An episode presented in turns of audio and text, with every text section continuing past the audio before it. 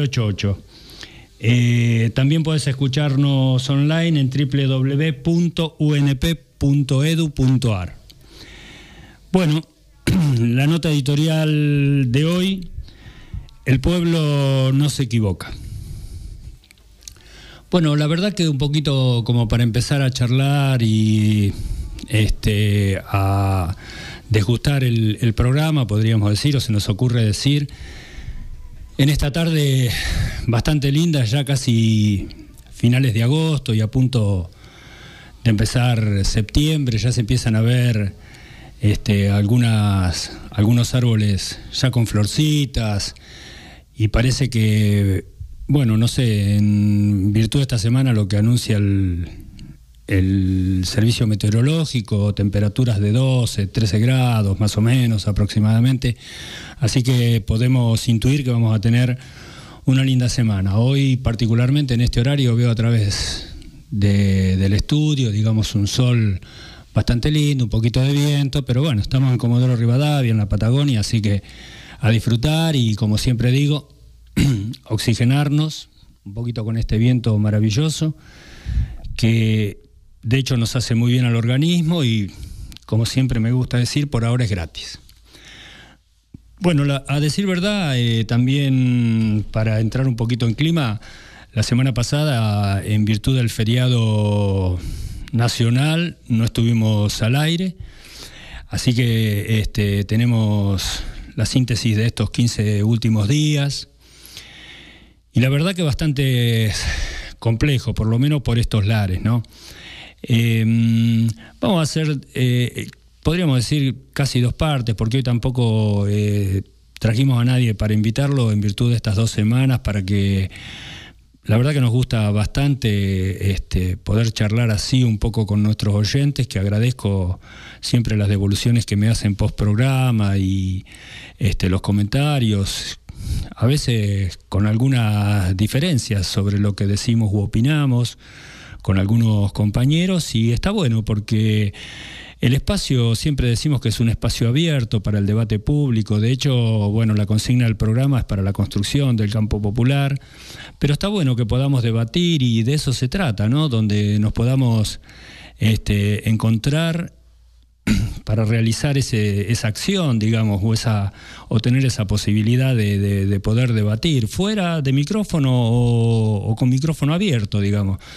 De hecho, nosotros en este espacio este, aplicamos, podríamos decir, la misma postura que la dirección de la radio aplica con nosotros, digamos, jamás hemos tenido que este, encontrarnos con que algunas cosas se podían decir o no, así que de la misma manera hacia nuestros oyentes, nosotros este, somos consecuentes con, con esa consigna que nos parece sumamente válida, digamos.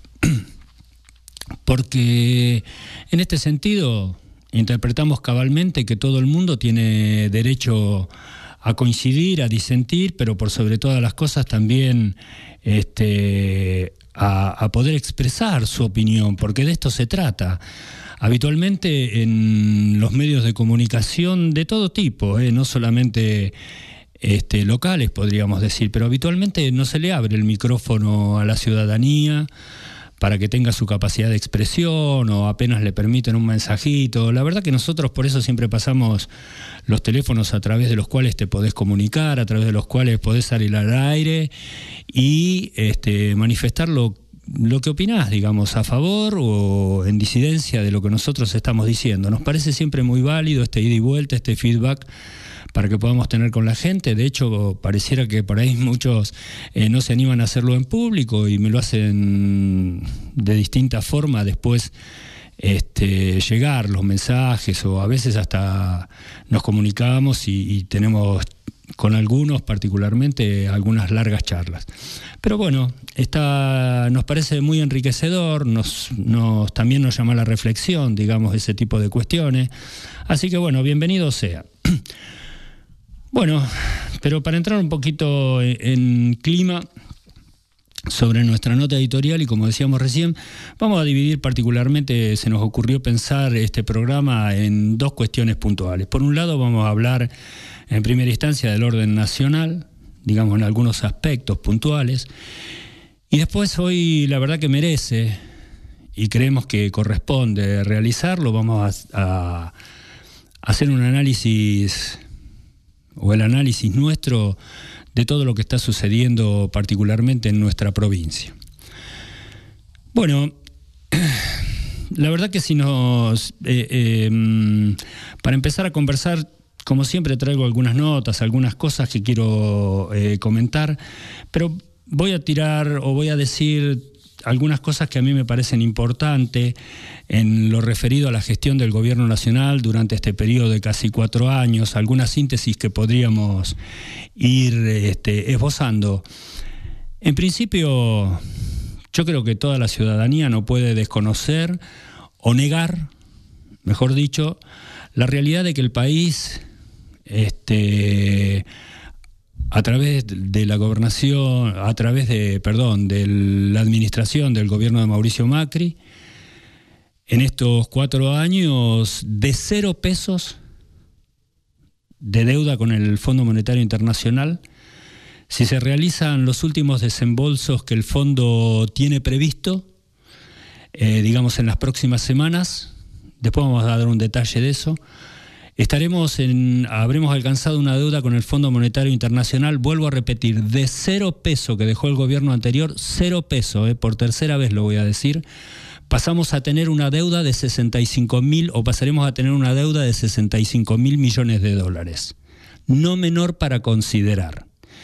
Otro de los detalles con respecto a eso, que creo que a excepción, eh, no a excepción, porque lo único que se realizó, digamos, como un consenso, fue el primer pago que se realizaron a los fondos buitres. Después de ahí, nunca, nunca, nunca, el gobierno de Mauricio Macri este, mm, consultó con el Congreso de la Nación la toma de deuda. Pero la realidad es que hoy, digamos, después de si se da el último, la última etapa del préstamo, vamos a estar debiendo 65 mil millones de dólares. Eh, otra de las características de este gobierno es que se anotó cuatro millones y medio de personas, de pobres más, digamos. Hay cuatro millones y medio de personas más que las que dejó el gobierno anterior pobres en este momento, ¿no?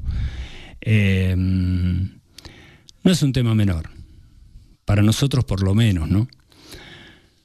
Otra de las cosas que por ahí los medios de comunicación lo dieron, algo dijeron, pero no se trató en profundidad el tema ni fue una noticia.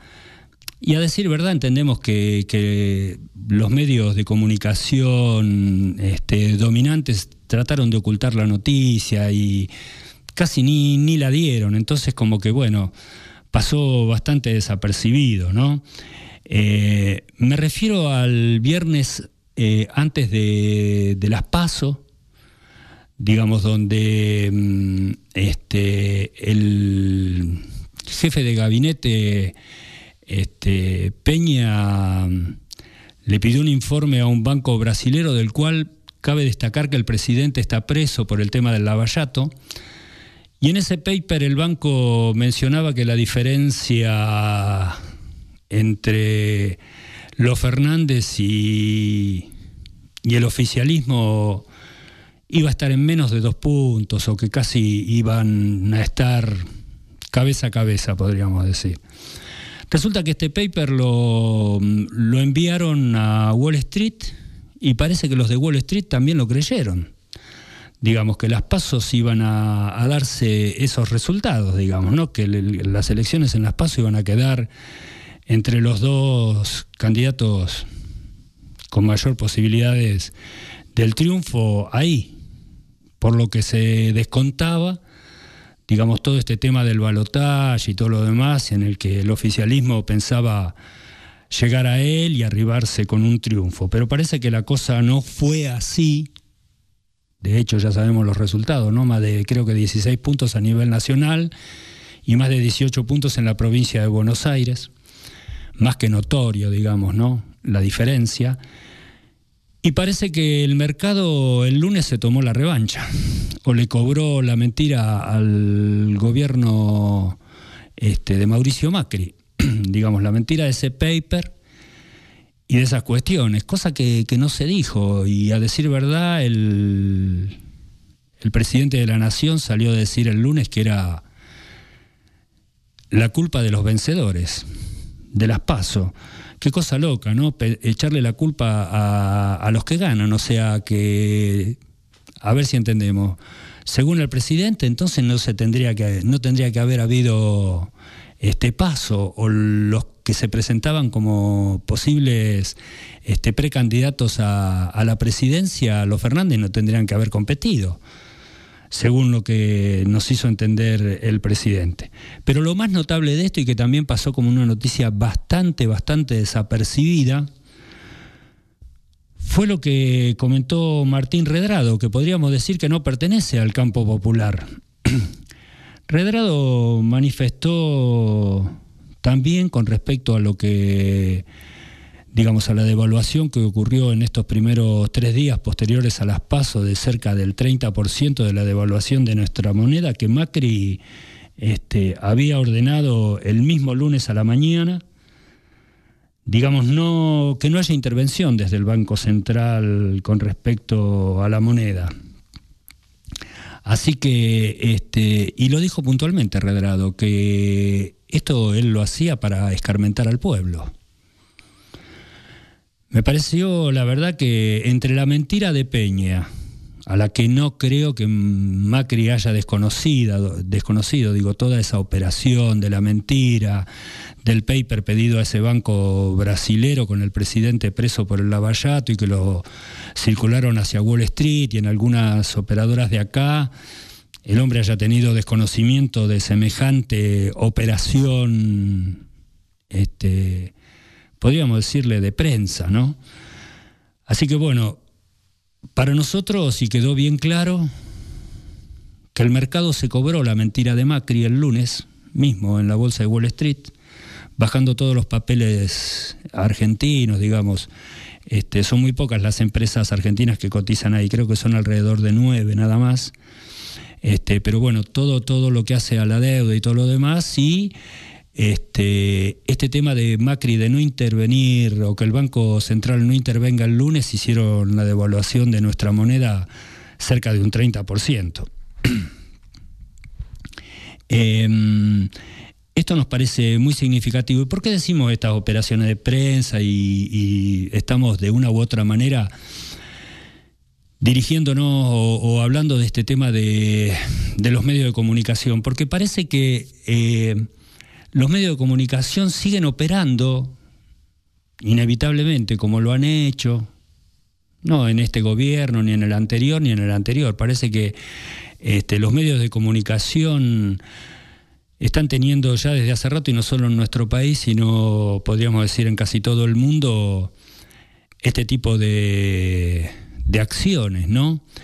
Y mm, a decir verdad, eh, mm, nosotros, como la gente del campo popular, digo, y de los medios de comunicación, parece que no entendemos un poco lo que podríamos llamar la contraofensiva y la capacidad que tendríamos, no digo para desarmar todas esas operaciones, porque bueno, ya sabemos lo que hacen este, los medios de comunicación dominantes, pero yo quiero referirme a esto también en particular porque tenemos ejemplos desde donde pareciera que pequeños medios que en algún momento nadie le daba ni cinco de este, ni cinco pesos, digamos, ¿no?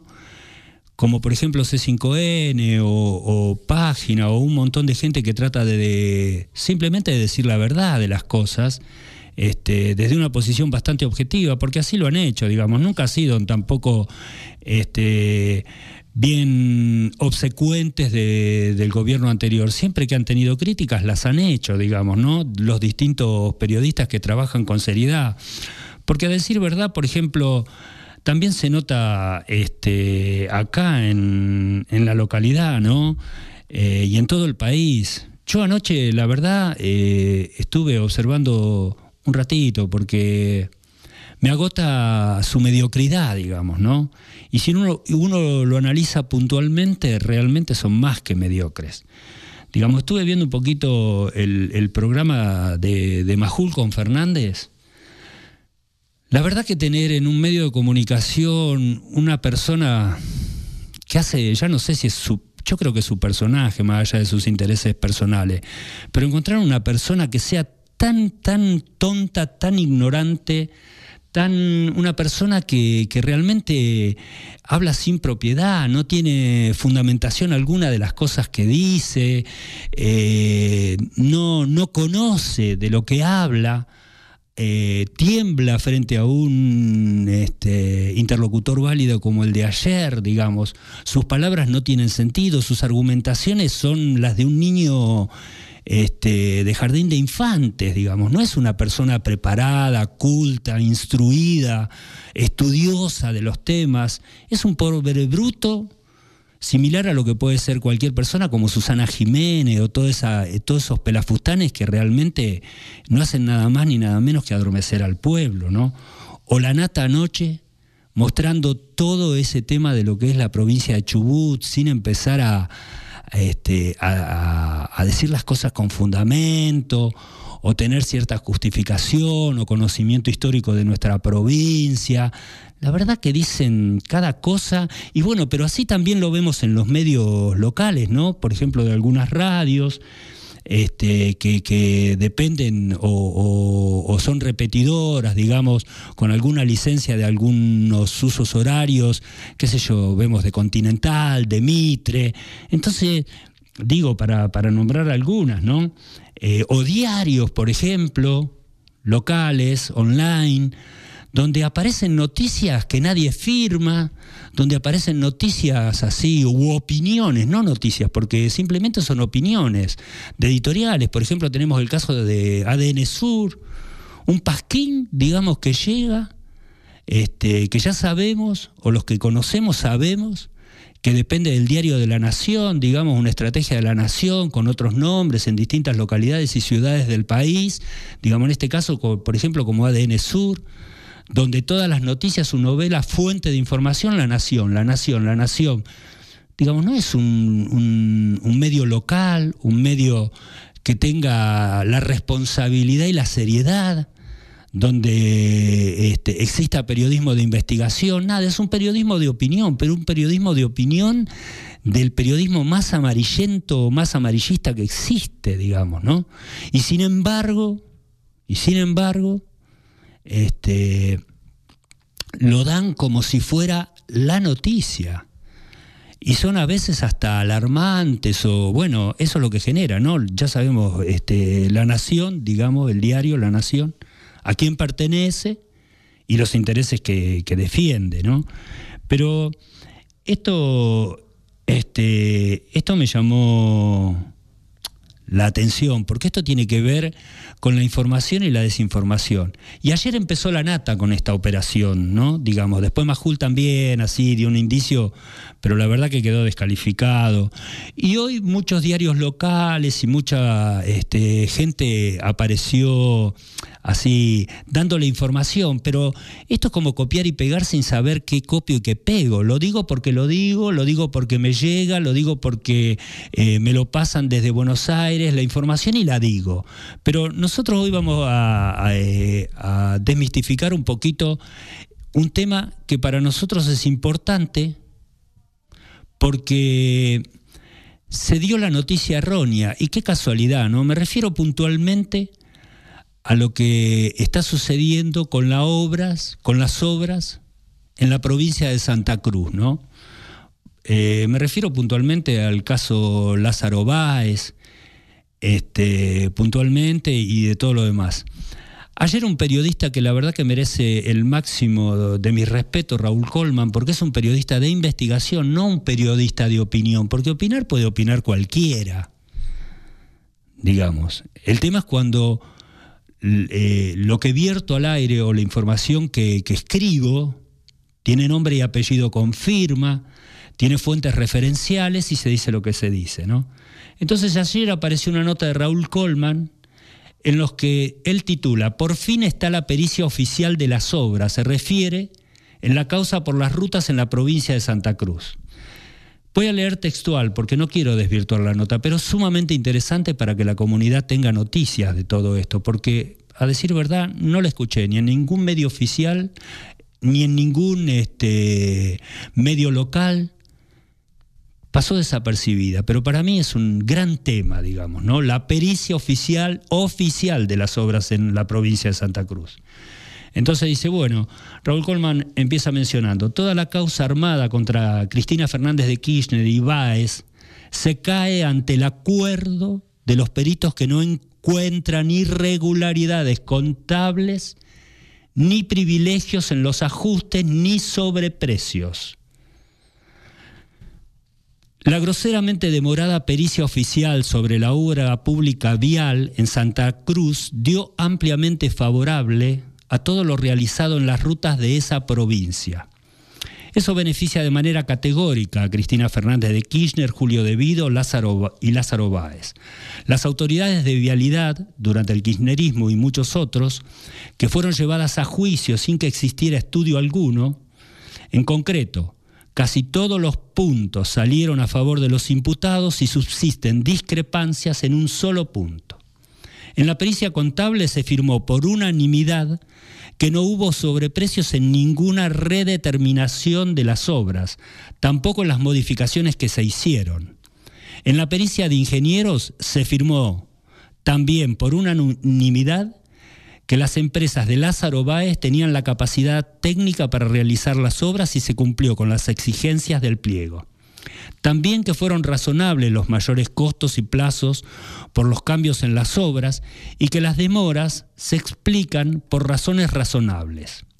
El punto en el que hay discrepancia hasta el momento es el que tiene que ver con los valores que se fijaron a las obras en los pliegos, que de todas maneras luego fueron objeto de licitación y competencia de precios. Dos peritos sostuvieron que el precio fue demasiado alto. Y el tercer perito, perito de parte, cuestionó que sus colegas cotizaron una repavimentación de la Ruta 3 cuando lo que se hizo fue algo muy distinto, convertir a la Ruta 3 en autovía entre Radatili y Caleta Olivia. La cuestión motivará un debate técnico ante el tribunal oral, pero el resultado de la pericia fue amplia y mayoritariamente favorable a todo lo hecho. La pericia está lista para entregar al tribunal e incluso se iba a hacer el viernes. Sucede que no se reunió el llamado colegio pericial en el que convergen todos los profesionales y firmas. Pero además, el tribunal liberó más documentación para que los peritos estudien. El análisis contable, atención a esto, ¿eh? fue realizado por un contador designado por los jueces, un contador de la Fiscalía y uno de las defensas. Los resultados, firmados, firmados de forma unánime por los tres contadores, fueron ampliamente favorables a los imputados. ¿Qué es lo que dijeron? No hubo sobreprecio en la redeterminación de las obras. Esto significa que cuando la inflación medida por el índice de la construcción desbordó el 10%, la empresa constructora pidió la redeterminación del precio. Eso se hace en base a un decreto que en su momento firmó Eduardo Dualde y con índices muy precisos. Los contadores firmaron que no hubo irregularidades. No hubo sobreprecio en las modificaciones. En toda obra se realizan cambios, casi siempre porque aparece algún caño o alguna instalación prevista, porque no se pudo expropiar tal terreno o porque se necesitó un puente. Los peritos coincidieron en que lo que se pagó por esas modificaciones fue lo correcto. La pericia de ingenieros fue realizado también por un profesional designado por los jueces, uno por la Fiscalía y una de las defensas. El designado por los jueces fue el controvertido ingeniero Eloy Bona, que tuiteó barbaridades contra Cristina Fernández de Kirchner. El de la Fiscalía fue Roberto Paniza y por las defensas Adrián Alperovich. Los peritos coincidieron en tres de los cuatro puntos. Una de las acusaciones fue que las empresas de Lázaro Báez no tenían capacidad técnica para hacer las obras y se las favoreció de manera irregular. Los ingenieros destrozaron esa acusación y sostuvieron por unanimidad que al momento de otorgarle las obras se dio cumplimiento al pliego de licitación en todos los casos. Otra acusación es que existió una maniobra con la modificación de las obras. También por unanimidad, los ingenieros derrumbaron esa imputación. Concluyeron que la redeterminación de costos y, y, plazos fueron razonables, que las modificaciones también fueron razonables y que la ejecución cumplió e incluso superó lo contratado. Otra de las acusaciones fue sobre las demoras en las obras. Por unanimidad, nuevamente, los tres ingenieros concluyeron que las demoras fueron razonables y fundadas en las modificaciones que hubo que hacer. Por ejemplo, aparecieron caños enterrados de IPF que la empresa tardó en modificar o en algunos casos hubo que cambiar la obra porque había familias habitando terrenos tomados por los que debía pasar la autovía. El punto de discrepancia que incluso no tiene unanimidad entre el ingeniero designado por los jueces y el nominado por la Fiscalía está relacionado con el precio al que fueron evaluadas las tres obras de la Ruta 3, entre Comodoro Rivadavia, este, en realidad Radatili y Caleta Olivia. La discrepancia tiene que ver con la obra cotizada. Según los dos peritos oficiales, que no están de acuerdo entre ellos, se trató de prácticamente una repavimentación de la Ruta 3. La, perito de la defensa sostiene que se reemplazó la ruta por una autovía con dos carriles en cada sentido en lugar de un carril que tenía la Ruta 3. Además, los accesos son muy distintos y sobre todo se hizo un terraplén completamente diferente con su base, base asfáltica y carpeta de rodamiento de otros valores que, eh, que una repavimentación. La razón por la que se convirtió la Ruta 3 en autovía en ese tramo es porque allí transitan grandes camiones petroleros y transporte de maquinaria. Hay un detalle asombroso. Cuando asumió el gobierno de Macri, le quitaron las tres obras de la autovía 3 a Baez y de la nueva licitación participaron 10 empresas. Los tres tramos ganados fueron este, por CPC, la empresa de Cristóbal López, y hubo ofertas más caras que la de López hasta en un 70%. Como la ofensiva del gobierno era política, también le quitaron las obras a López, con lo cual la obra está paralizada y deteriorada. Los fiscales intentaron demostrar que el nuevo precio era mucho mayor que el de Baez, pero tuvieron el problema de olvidarse que Baez ya había hecho una buena parte. La perito Alperovich demostró que los valores a los que se adjudicó a Baez son muy parecidos a los que el macrismo le adjudicó la obra después a López y que está muy por debajo de lo que ofertaron otras empresas. En verdad, todo esto solo confirma una auditoría mandada a hacer por el ultra anti-K ex titular de Vialidad Javier Iguacel. Sus propios técnicos concluyeron que no se, no se pagó nada que no se hubiera construido, que las obras estaban bien hechas y que el desvío entre lo pagado y lo construido era apenas del 0,1%. A ver si entendemos. Hoy todos los medios, todos los medios daban la noticia al revés.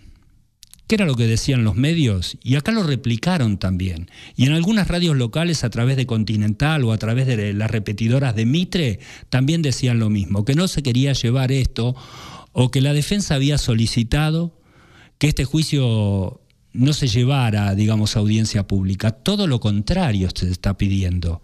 El oficialismo no lo quiere llevar a audiencia pública porque tanto bombo, tanto bombo, tanto bombo le dieron, y hay gente encarcelada, en este caso Lázaro Báez, este, que el tema no les conviene que salga a luz pública, porque si todo esto, de lo cual no estoy, no es Antonio Campo el que está diciendo lo que estoy diciendo, sino que son las conclusiones de los peritos puestos por el Estado, por la Fiscalía y obviamente un perito de partes por la defensa que tiene que haber. Ahora, qué raro que todos, todos, tanto unos como otros, arriben a las consecuencias la única diferencia, vuelvo a repetir para clarificar lo que acabo de leer, es en el tramo de la ruta 3, desde lo que es Radatili a Caleta Olivia. La diferencia sustancial es más que evidente, digamos, ¿no?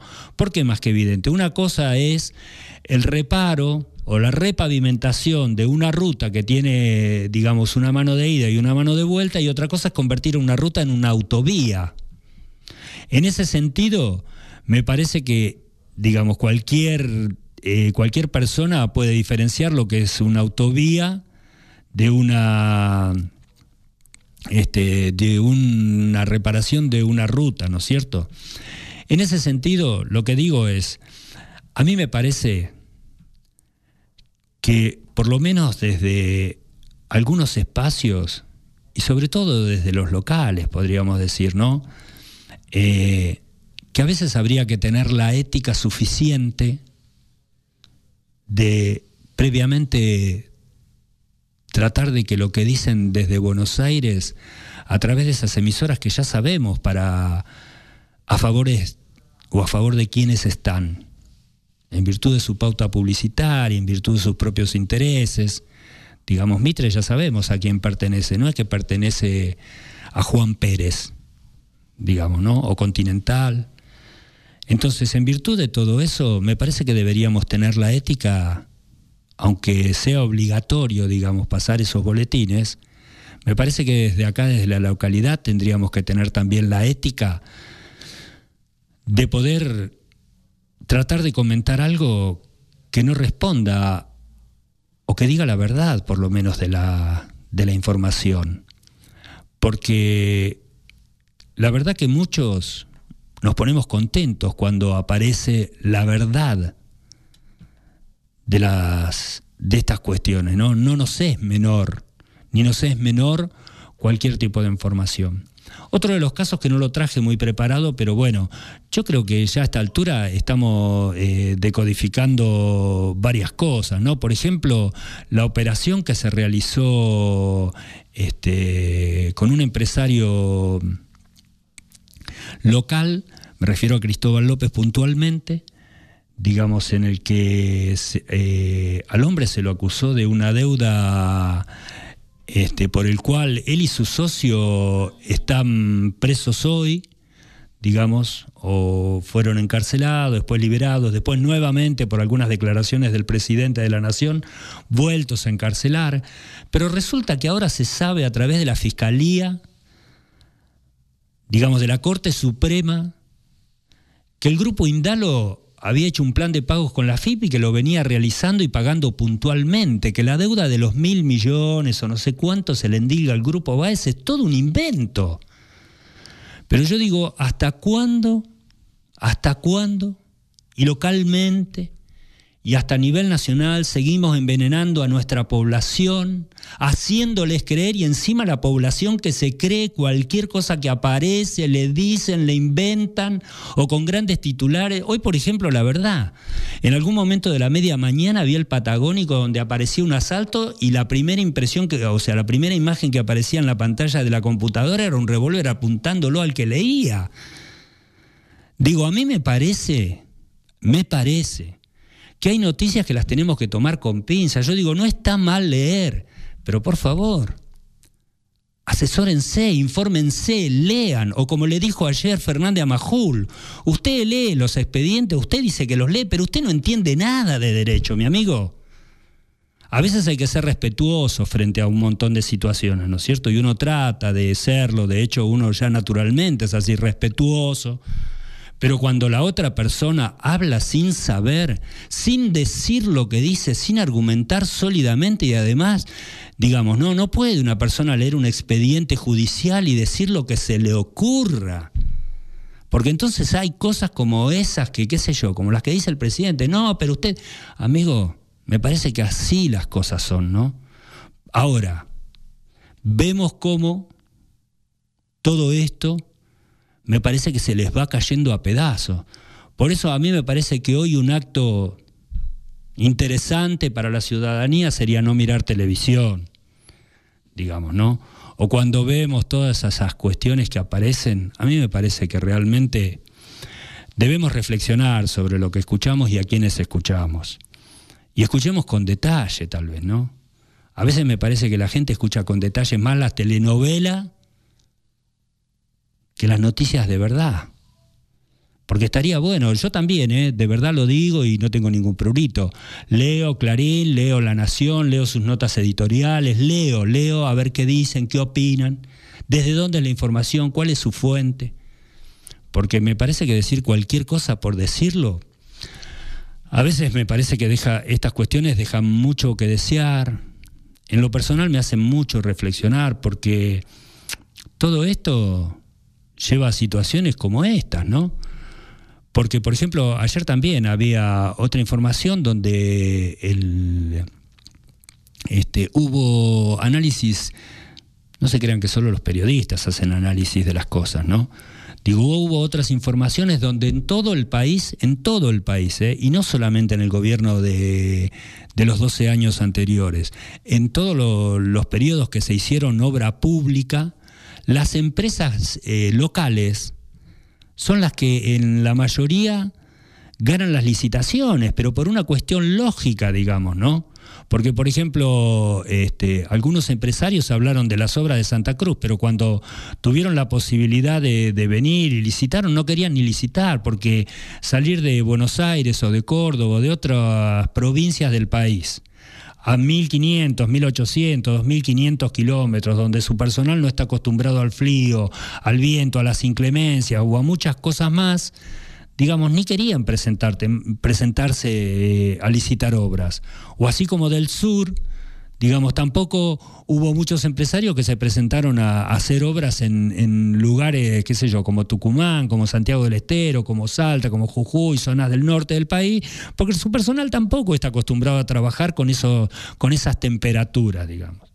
Entonces a mí me parece que en todo esto, en todo lo de los intereses creados, está bueno que sepamos la verdad. ¿Cómo no? Si merecemos saber la verdad. Pero recordemos que todo esto ya pasa de castaño oscuro. Y lo digo así con, a ver, con cierta pasión las cosas, porque particularmente digo, como dije la vez pasada, muchísimas cosas podemos, si tenemos este, la capacidad de hablar con un criterio razonable, hacia algunas críticas al gobierno anterior. Pero esto no podemos, es como si empezáramos a, a chismosear en el barrio que tal vecino, tal vecina es tal cosa, tal cosa, entonces voy al almacenero y se lo digo, voy al verdulero y se lo... pero lo invento. Entonces empieza el chisme en el barrio y por ahí el barrio se... Llega un momento que todo el barrio dice, fulana es tal, o viste, me engano, las cosas... Y a lo mejor son gente que no tiene nada que ver. Me parece que como pueblo tenemos que empezar a hablar de otras cosas, de las cosas que nos importan. Por eso yo menciono esto y esto es irrefutable. El gobierno anterior dejó cero peso con el Fondo Monetario Internacional. Hoy el pueblo argentino, gracias a Mauricio Macri, debe 65 mil millones de dólares. ¿Qué tul? Pero de eso parece que el pueblo no hablara. ¿Cómo, hermano? Te dejo un país sin deuda por lo menos con el FMI, solo le debo unos mangos a estos buitres que nos quieren cobrar lo que ellos se les cantan, porque el gobierno de Mauricio Macri, hay que recordarlo, terminó pagándole a los fondos buitres hasta el costo de los abogados cuando nos embargaron la fragata Libertad, le cobraron. A ver si entendemos. Ese juicio que se hizo donde se paralizó la fragata Libertad, no recuerdo en qué país de Europa o de dónde estaba, y le mandaron un embargo los fondos buitre y los abogados hicieron todo lo que hicieron de los fondos buitre. Macri les pagó hasta los gastos de esos abogados a los fondos buitre. Y no era una deuda contraída por los K. Porque recordemos bien que la deuda que pagó el gobierno anterior no fue contraída por el gobierno anterior, a ver si se entiende. O como ayer Majul le dijo a Fernández, sí, pero en el momento le pidieron plata a Chávez y le pagaron el 17%. ¿Y hoy cuánto estamos pagando? Porque la gente escucha, digo yo, ¿no? Porque lo he consultado con varios. Me parece que mucha gente no sabe lo que significa el riesgo país. No tiene ni noción lo que significa el riesgo país. Vamos a decirlo así brevemente para que a ver si por lo menos a algunos les interesa investigar, no porque lo dice Antonio, ¿eh? sino porque merecería saber cada uno de nosotros qué significa. Esos mil y pico de puntos, casi dos mil, significan que si hoy la Argentina tuviera que pedir que nadie le presta en el mundo, ya a Macri nadie le presta, ¿eh? nadie le presta un peso en el mundo al hombre que quería llegar al mundo, que dice que estamos llegando al mundo, que el mundo nos quiere, que el mundo nos aplaude, que el mundo, a él, ¿no? Digo, a su gestión, a su administración, bueno, todos esos que dicen quererlo, apoyarlo, abrirle las puertas y todo, no le prestan un peso. Y no le prestan un peso porque nadie le cree. El único que le presta plata es el Fondo Monetario Internacional a través de la administración de Donald Trump pero nadie más, porque hasta el fondo incumplió sus obligaciones como institución, digamos, porque ya se sabe, el fondo no le podría prestar el 65% de su capital a un solo país, es una locura eso. Sin embargo, lo hizo. Entonces, lo que quiero decir con el, este, antes que se me pase de la cabeza, con el riesgo país, hoy, si la Argentina tuviera que tomar un crédito, le cobrarían 20 puntos más. Eso significa. Cada mil puntos, digamos, es un 10% más de tasa. Estamos en 2.000 puntos riesgo país, más menos. Si hoy la Argentina tuviera que alguien quisiera prestarle plata, hoy le prestarían al 23, 24, 25% anual en dólares. Cuando en el mundo ya sabemos cuánto es la tasa LIBOR, que es la de Inglaterra, ¿no es cierto? Que en 2, en 3% anual. Bueno, a la Argentina hoy le costaría, gracias al presidente Macri, 25, 28, 30%. ¿Quién le va a prestar? Nada más que los buitres le pueden prestar plata. Digamos, porque saben que después van a exigir, como ya exigieron, digamos, hasta los gastos de, los abogados cuando se embargó este, el tema de la fragata Libertad. Por eso los ciudadanos, se me ocurre pensar que tenemos que tener mucho cuidado mucho cuidado cuando celebramos o celebran algunos de nuestra ciudadanía y dicen que está bien tener a Lázaro Báez preso, a Cristóbal López preso, a Milagro Salas presa, a Julio Devido preso, celebran, pero celebran porque desconocen la realidad de la milanesa. Porque en el caso de Julio Devido también, el que hizo la denuncia es el que hoy está preso que es el hombre que trabajaba para los servicios, D'Alessio.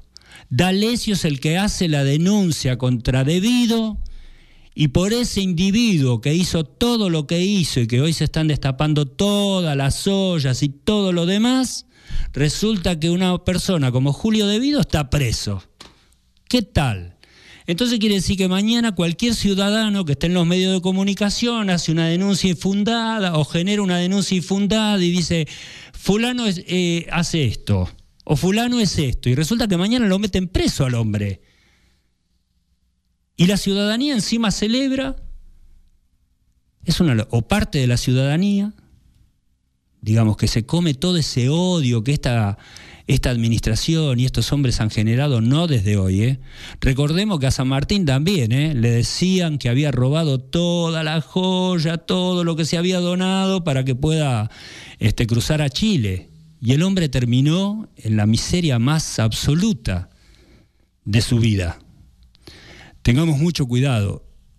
Algunos que les cabe meterse el odio en la cabeza, porque la verdad, recordemos siempre bien esto, ¿eh? no son los 45 millones de habitantes, sino un grupo minúsculo, digamos, que ya pareciera que en sus entrañas vive el odio, y cuando le dan un poquito de manija ya empieza a odiar a todo el mundo. La mayoría de la gente me parece que no abrigamos esos sentimientos hacia nuestros pares, Así que me parece que está bueno una invitación a la reflexión. Lo último que quiero decir con respecto a lo nacional, que bueno, hace dos semanas que, que alguna en las redes, qué sé yo, se estaba preparando, otro tema también el de las redes, ¿no? Se estaba preparando esto del apoyo al presidente y lo demás. A decir verdad, y me río de Janeiro porque a decir verdad, en todo esto, este, solo un puñado de, de gente de Barrio Norte, vamos a decirlo así, salió los otros días y estuvo en Plaza de Mayo aplaudiendo al presidente. Me animaría a decir que toda la gente que se convocó a través de esas redes y el pedido de este también similar, digamos, actor como Susana Jiménez y todos esos que la verdad que dan lástima, ¿no? Este, pero que convocó con bastante fuerza y vehemencia. En, una sola presentación del libro de Cristina Fernández de Kirchner convocó más gente que lo que convocaron todas esas redes y este actor en un llamado a que se manifiesten en todas las plazas públicas de todo el país y en la Plaza de Mayo los otros días. Bueno, vamos a dejar ahí el análisis nacional porque nos vamos a después, este, después del tema que vamos a presentar, por favor Mario, a el análisis del ámbito provincial que está bastante conflictuado.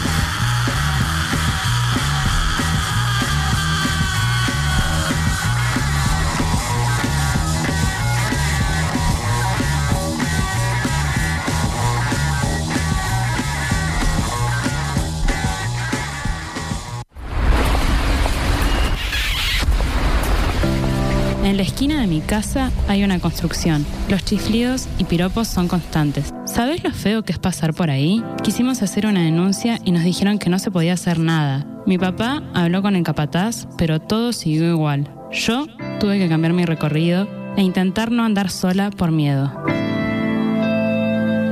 ¿Sabías que el 100% de las mujeres ¿Sufre acoso callejero? No es un beso, no es una mirada inocente, no es un piropo? es acoso.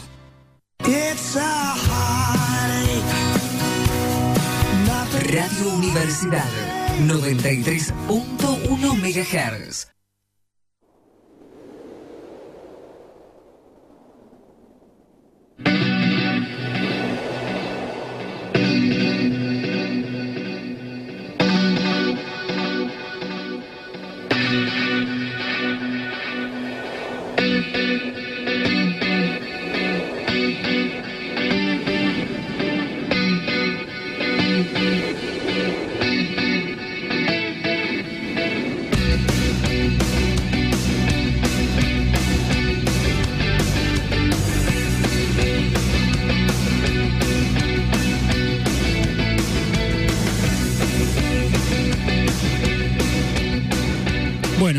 17.25 de la tarde. Eh, se nubló un poquito, este, pero bueno, continúa un poquito el viento. Nosotros seguimos acá, la verdad que pasándola muy bien con el compañero Mario Bakinsey, como en la operación. Acabamos de escuchar este, por Billy Bonnie La pesada del rock and roll, un estreno, podríamos decir, Salgan al Sol.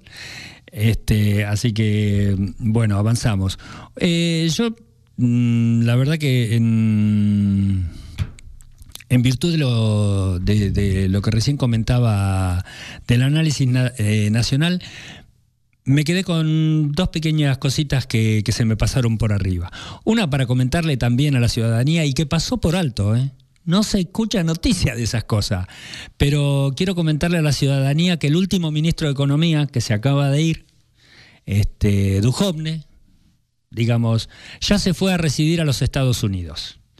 Eso para alegría de todos los defensores de esta administración nacional, digamos, del gobierno de Mauricio Macri, y de los defensores de este, de su proyecto de, país, vamos a decirlo así, y de su proyecto económico, su último ministro, de Dante Caputo opinó la vez pasada, pero no se sabe dónde está. Digamos, el. ¿Cómo era que le dijo? Se lo bautizó, Peña lo bautizó, el. Este, el Messi de la finanza o cosas por el estilo, el que hizo que se fugaron, se fueran, se fugaron, mejor dicho. 15 mil millones de dólares, vuelvo a repetir, tres IPF, para aquellos que este, hablan también por hablar, les recuerdo que el hombre se comió tres IPF. Y les recuerdo también este, que si en el gobierno anterior no se hubiese nacionalizado IPF, hoy vaca muerta no sería nuestra. Tengamos presente esas cositas, ¿no? Porque a veces, digamos, hoy que este presidente habla tanto de vaca muerta y vaca muerta y vaca muerta, bueno, la vaca muerta, digamos, sería para los españoles hoy una vaca viva, pero el Messi de las finanzas hizo que en poco tiempo él veraneaba en Brasil. ¿eh? Recuerdan que apareció una foto del hombre tomando sol en las playas de Brasil, en el máximo, en la máxima tensión de la Argentina. Bueno, el hombre se comió tres IPF, 15 mil millones de dólares y después estaba gozando en Brasil. Hoy la verdad que nadie habla de su paradero. Los otros días habló, no sé qué dijo, pavada, como siempre, ¿qué va a decir? Pero, este, digamos, el hombre hizo que se fugaran 15 mil millones. Bueno, otro que se fue ya hizo las valijas, aparte de Durán Barba, que ayer la criticó fuertemente a Lilita Carrillo desde este, el exterior digamos, este, pero el hombre se fue a residir a, los Estados Unidos. Digamos, el hombre acá no quiere estar, este es un país muy complicado para gente. Y además le recuerdo que este hombre tenía el 80% de su patrimonio en dólares en el exterior. Este, y a todo esto también recordarnos, me viene en este momento a la memoria, esto que dijo el presidente al otro día, que todos los argentinos éramos más pobres. Todos los argentinos menos ellos. Ellos ganaron fortunas con la devaluación.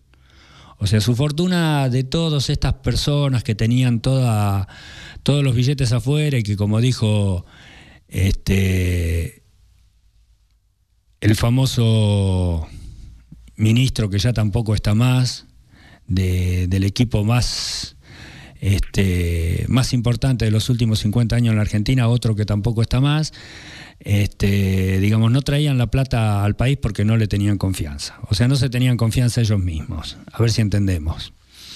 Eh, pero bueno, Duhovne reside a partir de hace unos días en los Estados Unidos, cosa que ninguno de los trabajadores de este país o de los ciudadanos de este país, o la mayoría me animaría a decir, este, podríamos tener ese privilegio de elegir a dónde nos vamos a ir. Les recuerdo también que el presidente de la Nación tiene doble ciudadanía, ¿no? Es argentino y tiene la ciudadanía italiana.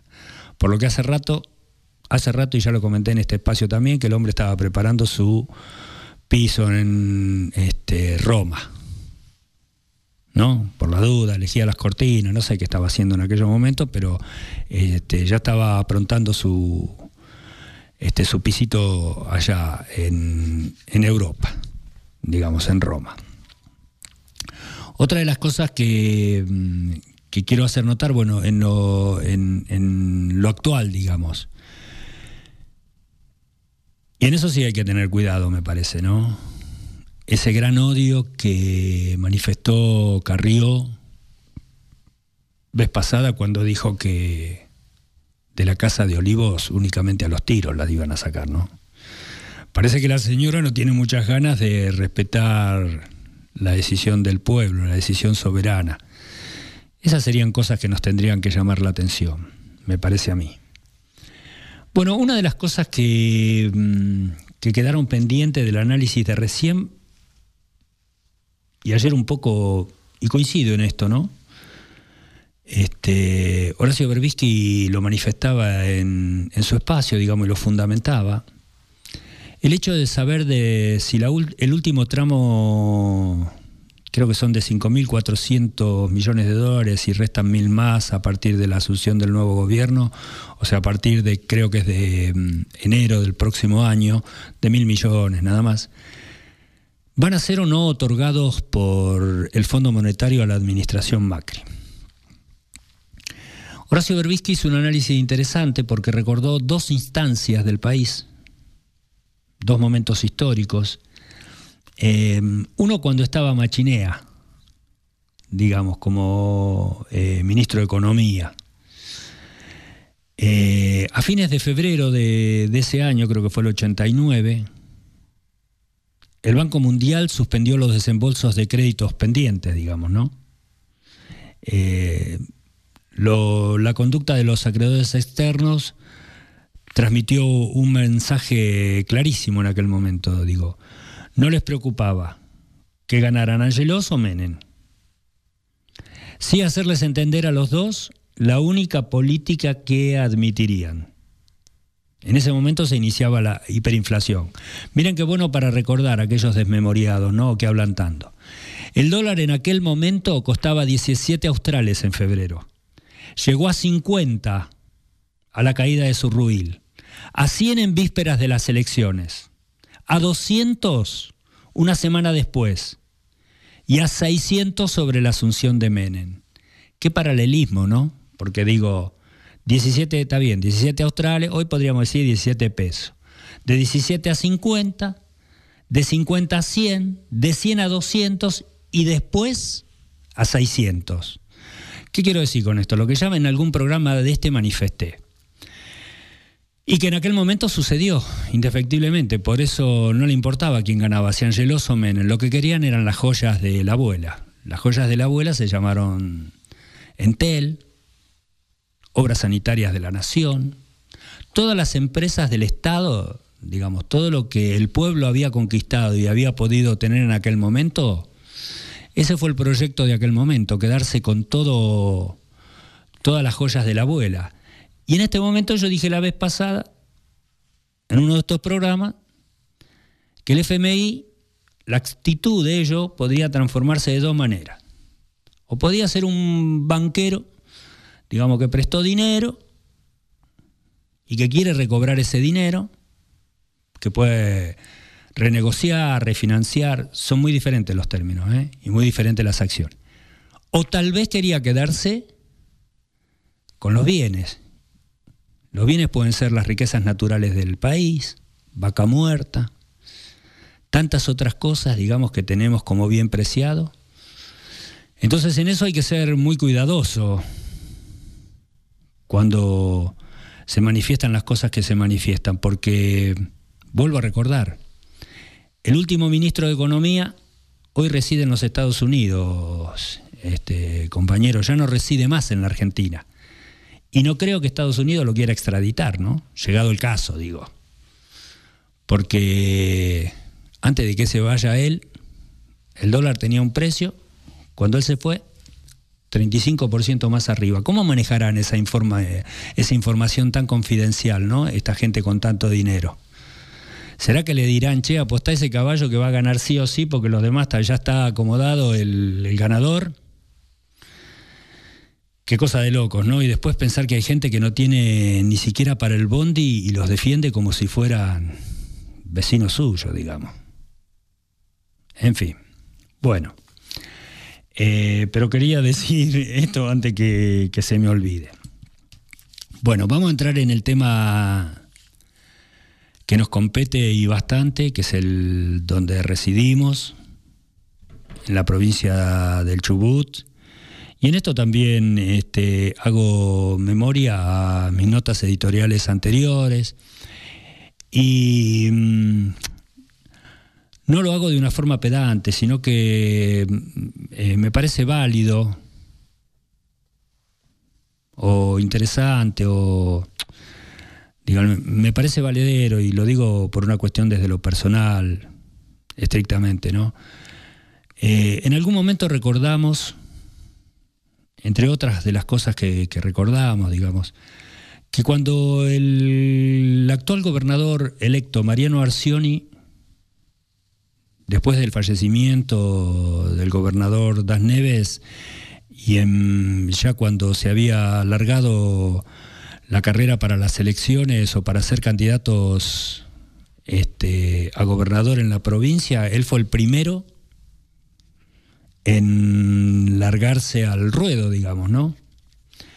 Y yo dije en aquella oportunidad, lo tengo más que presente, digamos, eh, que el hombre tenía en aquel momento, o había tenido la posibilidad en aquel momento, digamos, de llegar a gobernador por una situación este, por una desgracia, digamos, ¿no? por el fallecimiento del gobernador Mario Das Neves. Como él era el vicegobernador, asumió la gobernación. Y yo dije también que en aquel momento no le quedaba otra oportunidad a no ser renunciar, bueno, eh, nuevamente elecciones. Pero el hombre asumió la gobernación, digamos, el tiempo que restaba para el mandato de, este, de gestión del anterior gobernador Mario Das Neves. De hecho, se cumple ahora en diciembre. Pero que él, en esa oportunidad, digamos, podría haber estado hasta diciembre de este año y podría haber hecho las balizas y retirarse a su casa. Lo dije textualmente. Pero dije también que el hombre, bueno, había asumido o le había gustado la posibilidad de ser gobernador y se largaba al ruedo, pero que no era su obligación. Sin embargo, de hecho, fue su decisión. Y en esto de su decisión, yo dije también que en aquel momento este, el gobernador había primeriado, digamos, con su decisión de presentarse como candidato a gobernador, lo había decidido y que tenía buena, este, que medía bien, digamos, que era bien visto. A decir verdad, nunca se supo, digo, esto hasta ahí, ¿no? Eh, que yo recuerde de lo, dicho en aquel momento. Lo que nunca se supo mucho en todo ese periodo que él trabajó como vicegobernador, cuáles fueron todas sus acciones, digamos, como tal, políticas, ¿no? No se tuvo noticias de grandes este, contribuciones a la provincia, digo, en términos de, no sé, de desarrollo de ideas, de acuerdos, de, cosas que el hombre haya podido decir, este es, este es, un proyecto que yo llevé adelante, o estos son los proyectos que yo como vicegobernador este, realicé con mi equipo, con tal persona. Nunca se supo de los acuerdos que él o de su gestión como vicegobernador había realizado.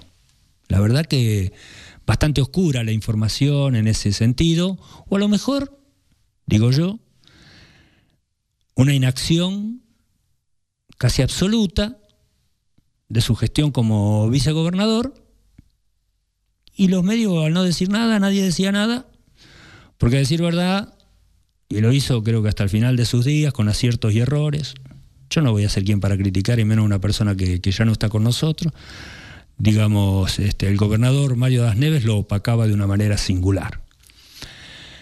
Pero lo que sí quiero mencionar, digamos, este, y en esto también en virtud de lo que lo comparé este, o que hablé de, las actitudes de Néstor Kirchner, actitudes ¿no? y acciones de Néstor Kirchner concretas, cuando se dijo públicamente que quería ser gobernador de la provincia de Santa Cruz. Digo, eh, a mí se me ocurre ver hoy, ante los hechos que se están sucediendo, que el gobernador Mariano Arcioni no es un hombre preparado para la gobernación.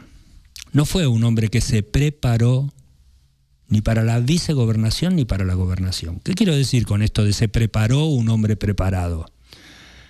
Yo voy a transmitir lo que a mí me parece que como ejemplo es más que válido y más que importante y también lo dije en este espacio. Yo comenté vez pasada que cuando Néstor Kirchner decidió ser gobernador de la provincia de Santa Cruz, más allá de ser paisano de la provincia, fue un hombre que él lo comentó, lo hizo público, lo, lo difundió y lo expresó y así lo hizo saber y en los hechos concretos lo demostró. Él dijo, yo me preparé para ser gobernador de la provincia de Santa Cruz, estudié, leí, hablé con mucha gente, visité todos los pueblos de mi provincia, conocí en detalle todo eso, digamos, estudié su historia, sus capacidades, sus posibilidades. Bueno,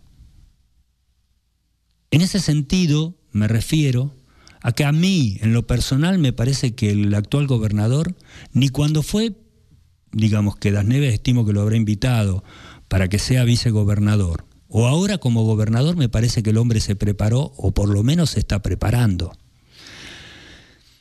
Digo, esto hace a lo que los ciudadanos tenemos siempre la posibilidad de elegir. Si elegimos caras bonitas, hombres o mujeres que nos muestran por ahí cierta empatía o que son cómicos o graciosos o que tienen este, no sé, esa posibilidad de, de, tener buen aspecto, buena imagen, buena conversación. Después llegan a funcionarios, pero de saber ni hablemos. Y digo que para mí se nota y se denota porque en este momento, donde la provincia tiene una situación crítica muy significativa, el hombre no aporta soluciones. Porque a mí me parece en este sentido que desde lo más alto hacia lo más bajo, el que conduce los destinos de una localidad, de una provincia o de una nación, el hombre que dirige los destinos de tantos seres humanos, no puede no tener solución a los problemas dados porque nos deja a todos los habitantes del territorio a la deriva.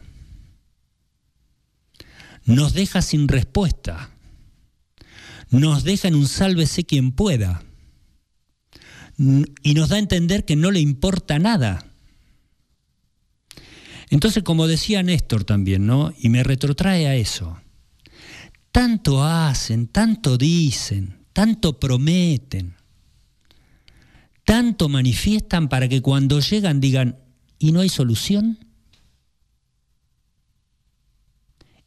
Con yo digo, con este grado de responsabilidad asumen y se ponen al hombro los destinos de tantos seres humanos. Y en los momentos más complicados, hasta el periodismo más cholulo se encarga de decir con quién está o con quién no está. A mí me parece que los hombres de bien, los hombres de bien, ¿eh? los hombres íntegros o las personas íntegras, no quiero ser tan puntual con el hombre o la mujer, a mí me parece que las personas íntegras que deciden la responsabilidad y quieren asumir públicamente la responsabilidad en determinados espacios, el que fuere, ¿eh? de las administraciones públicas, nacionales, provinciales o municipales, me parece que tienen que empezar a tomar conciencia de todo eso. Porque, vuelvo a repetir, hoy, hoy la verdad, en este sentido, digo, de lo que está sucediendo en la provincia, no hay una solución concreta. Y no es que no hay una solución concreta, digo yo, me atrevo a decir, para pagarle los sueldos a los empleados del Estado provincial, que no es menor, de ninguna manera es menor, digo, sino todo lo que viene por demás. Porque, digo, la verdad que la tengo, pero no la traje, ¿no? La plataforma o lo que en algún momento este, se entregó como carpetitas allá cuando se presentaron en un hotel, este, y entregaron una carpetita a los asistentes para ver todo lo que se iba a hacer o lo que el actual gobernador pensaba hacer en la provincia de Chubut. ¿En qué quedó todo eso? Me, quisiera preguntar yo, ¿no? Porque Em, digo esto en virtud de los hechos que fueron sucediendo. Digo, también en una de estas notas editoriales nuestras, este, yo recordaba que cuando el hombre ganó en directo en el búnker de él, digamos, apareció el dirigente nacional este, Sergio Massa, al cual este gobernador y el anterior pertenecían a ese espacio, digamos. Y desde C5N en vivo, con Fernández en el estudio, ahí surgió lo del café con masa, bueno, y todo lo demás. Y el gobernador este, lo dijo públicamente, que él, digamos, y lo sigue diciendo, de hecho se lo vio y en la editorial nuestra anterior vimos cómo el hombre firmó el pacto con Fernández y todo lo demás y sigue apostando a los Fernández. Ahora yo dije la vez pasada también y se lo recordé al gobernador, con todo respeto, ¿eh? siempre con respeto, con muchísimo respeto. Este, que los Fernández nunca, nunca, nunca fueron en contra de los trabajadores, jamás. No hay una sola ley que los Fernández hayan apoyado, o Cristina Fernández de Kirchner, pero bueno, Alberto también estuvo durante un tiempo, que durante esos 12 años una sola ley, un solo proyecto en contra de los trabajadores. Nunca, jamás. Nadie lo puede encontrar porque no existió. Entonces yo dije la vez pasada, y lo di como ejemplo, que cuando Néstor asumió, junto con el que fue después ministro de Educación de la Nación, Daniel Filmus, viajaron a Entre Ríos a resolver el conflicto docente que ya venía desde mucho tiempo, pero el, presidente de la Nación en aquel momento, Néstor Kirchner, se puso al, al hombro el problema y lo resolvió. Pero lo resolvió con la estatura no de un presidente, sino de una persona que conocía el tema, digo, ¿no? La problemática, cómo se resolvía. Ahora yo por eso digo, ¿no? El gobernador me da la sensación de que este, no está a la altura de las circunstancias. Porque, digo, esto yo lo hablaba con un, con un compañero, un dirigente sindical, ¿no? A mí me parece, ¿eh? a mí me parece, esto, y lo digo con todo respeto y me hago cargo de lo que digo, que sí, está bien, digamos, eh, habitualmente los empleados nacionales, provinciales o municipales están acostumbrados a cobrar, digamos, el último día hábil del mes o los primeros días del 1 al 5 de cada mes. Ahora, yo creo, creo, eh, a lo mejor me equivoco, pero esto lo conversábamos con este compañero gremial. Yo creo que si a los, eh, a los empleados del Estado provincial saben con certeza, no decir por decir, ¿eh? que si digo una fecha por decirla, ¿eh? que si el 10, el 15 de cada mes van a cobrar, no creo que genere tantas dificultades, digamos, ¿no? Puede haber algún tema que se pueda arreglar a través del Banco del Chubut, con la tarjeta. Lo importante es saber que van a cobrar. Ahora, de ahí a no saber cuándo, ya es otro el tema. Ahora, a mí me parece que el tema más complejo de toda esta situación, digamos que ojalá, digamos, el último tramo que el gobierno provincial creo que tiene que hacer efectivo este viernes lo haga. Em, el tema son los meses para adelante o el tiempo para adelante. Porque la vez pasada, y estas son las cosas que son muy complejas y por eso digo, me parece que el gobernador nos está poniendo la provincia al hombro, ¿no? Digo, el ministro de Economía nuevo, que no sé por qué este, siempre las excusas, no, yo asumí hace tres días, cinco días, no sé por qué las excusas, porque si no, no asuman directamente. Si no conocen, no asuman. Yo digo, Decía que este, esta situación se iba a prolongar por el término de seis meses. Al otro día salió el gobernador a decir que lo que decía el ministro de Economía era mentira. Esas incertidumbres, para los trabajadores, ese acertijo, esa duda, esa, incógnita, a cualquier trabajador lo pone de muy mal humor. A lo mejor el gobernador no fue trabajador nunca y no conoce de esa situación, digamos, ¿no? Digo, a lo mejor no es un trabajador que o, viene de, de, ser un trabajador donde todos los meses espera su sueldo para pagar sus cuentas, para poder comprar algunas cosas para sus pibes, para resolver la comida de todos los días, para comprar algunos ladrillos y alguna bolsa de cemento, qué sé yo, para poder cambiar el auto. A lo mejor el, gobernador nunca estuvo en esa situación, entonces desconoce esa situación. Ahora lo que sí es evidente que de economía me parece que sabe muy poco o nada. Porque también le quiero recordar al gobernador, ya que dice que va a estar con los Fernández, porque hay que aprender de con quién uno va a estar, o por lo menos saber qué piensa con el que me voy a juntar. Néstor Kirchner rompió con esa, con esa cuestión que venía en ese imaginario colectivo donde el ministro de Economía era Dios y el presidente de la Nación no existía. Llegó Néstor Kirchner al poder y dijo, el ministro de Economía soy yo. El ministro de Economía solo hace lo que el presidente le dice. Lo que quiero decir con esto es que si un gobernador, un intendente no saben de economía, por favor no se presenten. Porque cualquier estúpido va a venir y le va a decir cualquier cosa. ¿Y qué van a decir? El que, el que no sabe es como el que no ve. Le pueden decir 2 más 2 y 4 y el que no sabe va a decir sí. O va a decir no, para mí es 3. Entonces me parece que el que no sabe, no estudió economía, otra de las cosas que nos enseñó Néstor, que para administrar una ciudad, una provincia, una nación, hay que saber de economía, hay que estudiar, hay que leer, hay que prepararse. Además de la capacidad política que hay que tener para, digo yo, la capacidad política de un político que, gobierna una ciudad me parece que es tener el equilibrio de todos los sectores que más o menos estén todos equilibrados, que es lo más difícil de conseguir. El equilibrio y la paz social que se consigue cuando todos los sectores de un lugar determinado, no digo que estén súper conformes, ¿no? Pero que estemos tranquilos. Todos, ¿eh? Desde el empresario más importante hasta el, no sé, el hombre que está buscando trabajo, que haya un equilibrio, que todo se mueva, digamos, equilibradamente, porque si no, no hay paz social. Bueno, eso por un lado. Otra de las cosas que verdaderamente me llaman la atención en todo esto es la diversidad de la información que existe desde todos lados, digamos. y, y, lo contrapuestas que son este, esas informaciones, porque así como sucedió esto de los seis meses del ministro de Economía y del gobernador,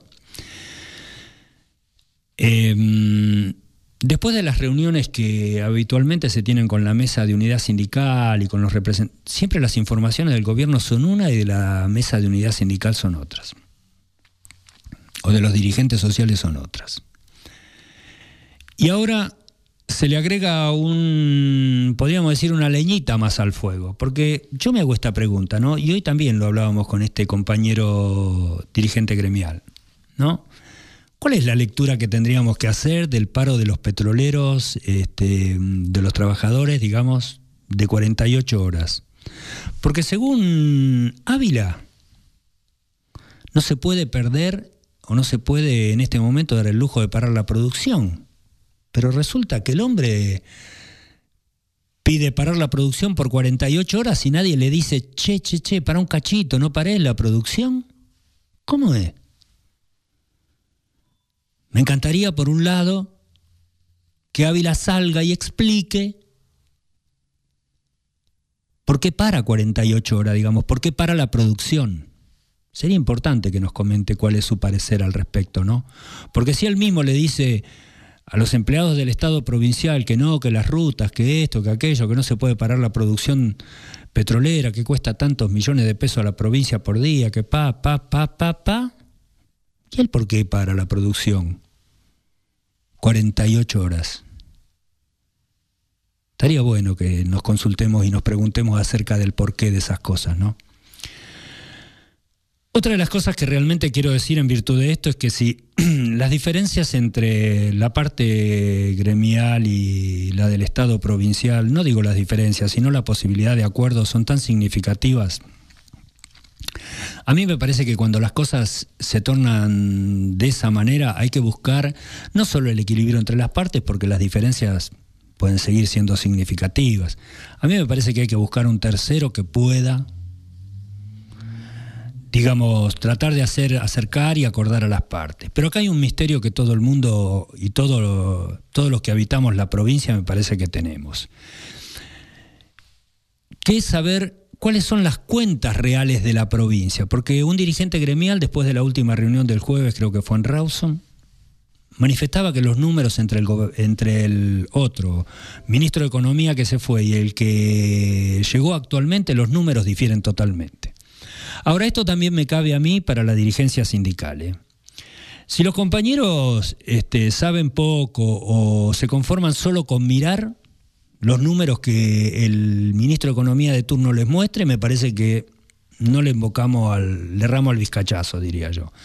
Porque a mí me parece que en esto, y yo voy a decirlo públicamente, digamos, más allá de, de lo que pueda o no comprometerme, a mí me parece que la institución más creíble ante esta situación de divergencia de los números y todo lo demás, a mí me parece que es la Universidad Nacional que tenemos en la provincia. A mí me parece que ya sabemos todos que la, este, una de las instituciones, creo que la institución más creíble en la sociedad argentina son las universidades. Y en esto a mí me parece que la universidad puede, a través de sus profesionales, tener un gran aporte hacia la provincia y hacia la paz social. Porque sería, me parece a mí, la única institución que podría decir algo que no sea este, mm, discutido por nadie, porque la sociedad cree en la universidad y en lo que ésta dice. Y creo que es una institución que está por encima de los intereses de Arción y por encima de los intereses de los empleados del Estado provincial, ¿no? Quiero decir que dirá la verdad. Ahora el meollo de la cuestión, señor gobernador, con todo respeto se lo voy a decir, ¿eh? Me parece que para los que no somos empleados de la provincia, también para ellos, ¿eh? no es saber si usted va a poder pagar este mes, sumamente importante, este, el que viene y los demás, sino es cómo, cómo, cómo desarrollamos la provincia. Cómo hacemos que esta provincia empiece a generar riqueza para todos los habitantes de la provincia. Cómo empezamos a generar trabajo cómo empieza a moverse, cómo se empieza a dinamizar, cómo empieza a generar divisas, cómo empezamos, cuál es el plan para salir de la miseria, de la pobreza, de la resignación de sus habitantes. Porque eso es, para mí, ponerse la provincia al hombro, eso es hacer, hacerse cargo de las responsabilidades que uno quiso asumir, porque como lo dije en su momento y lo vuelvo a repetir ahora, señor gobernador, nadie le pidió a usted que usted sea gobernador. Usted tomó la decisión. Entonces, por favor, digo, me parece que esas son cosas importantes para considerarlo desde lo personal. Porque yo también me puse a pensar y por lo que veo, una sola persona escuché, una jubilada por televisión. Yo quisiera preguntarme, por ejemplo, yo me pregunto, ¿no? ¿Dónde está el dinero que aportan los trabajadores del Estado para su jubilación. Porque yo conozco mucha gente joven que, por ejemplo, hasta dentro de 30 años no se va a jubilar. Entonces yo pregunto, ¿dónde está ese dinero? ¿Usted cuando fue invitado a ser gobernador, sabía que no estaba ese dinero o que estaba una parte o que no estaba o cómo se fue o cómo no está? Porque hoy su gobierno sale a decir que va a licitar letras por mil millones de pesos. Ahora resulta que la tasa de eso, de, eso hoy está cerca del 70%. Ahora yo digo, todo eso también lo va a pagar el pueblo. Porque no creo que lo pague la administración actual de la gobernación de su bolsillo. ¿eh? O sea que para pagarle los sueldos a la administración, a mí me parece que ya no es la solución endeudar, endeudar, endeudar, endeudar y endeudar. Por eso a mí me parece, y digo lo que digo, digo, a mí me parece que los empleados públicos pueden decir, sí, cobramos los 10, listo, empezamos a cobrar los 10 de cada mes. ¿Durante cuánto tiempo? ¿Seis meses? Seis meses. ¿Ocho meses? Ocho meses. Pero también la obra social que se regularice. ¿En cuánto tiempo? ¿Ocho meses, diez meses? Pero que se regularice. Porque los empleados de la provincia, y me parece más que lógico, ya no quieren tener copagos de 200, 500, 800, y eso sigue en forma permanente, digamos.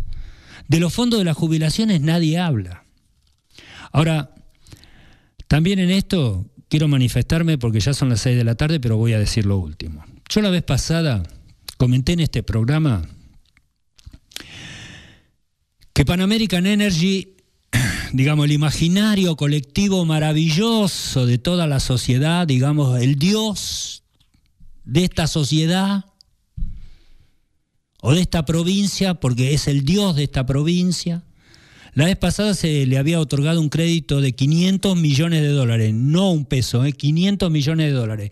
Y dije puntualmente, todos esos 500 millones de dólares Pan American Energy los invirtió en la provincia de Buenos Aires, ni un peso en la provincia de Chubut.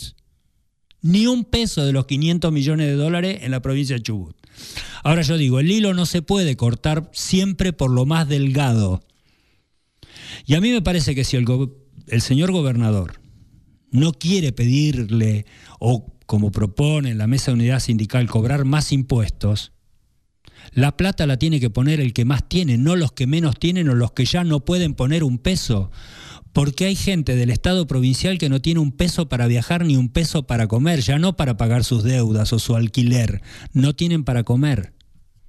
Entonces, si Pan American, el que se asoció, recuerdo ¿eh? también, a la Fundación Cimientos de los Blaquier de Jujuy, gente acusada de delitos de lesa humanidad.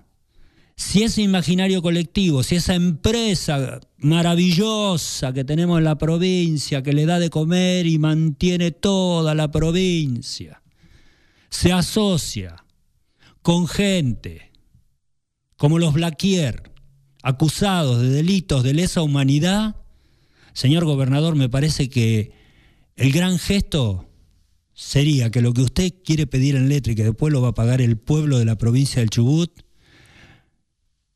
pídaselos a Pan American. Después arreglaremos con ellos, hacia adelante. Pero hoy no podemos cortar más el hilo por la parte más delgada. Me parece que los ganadores de estos tiempos que se llaman uno Pan American Energy, de esos 500 millones que recibió de dólares, no de pesos, ¿eh? algo podría poner para resolver este problema que tenemos hoy en la provincia. Y tal vez podría aportar un poco al desarrollo de la provincia, si se piensa quedar en la provincia, digamos. No tengo nada más que decir, aunque tendría mucho para poder también este, aportar a todo esto. Pero bueno, son las 6 y 3 de la tarde, no me quiero pasar del horario. Mario, te agradezco por la gentileza. Nos estamos yendo, gracias a todos los que nos escucharon. Este, y bueno, nos estaremos este, mm, escuchando o tratando de, de compartir el próximo lunes de 16.30 a 18. Gracias a todos, que tengan una muy buena semana y bueno, prometo responder todos los mensajes y todas las comunicaciones que me llegaron. Que tengan ustedes muy buenas tardes. Gracias por su tiempo.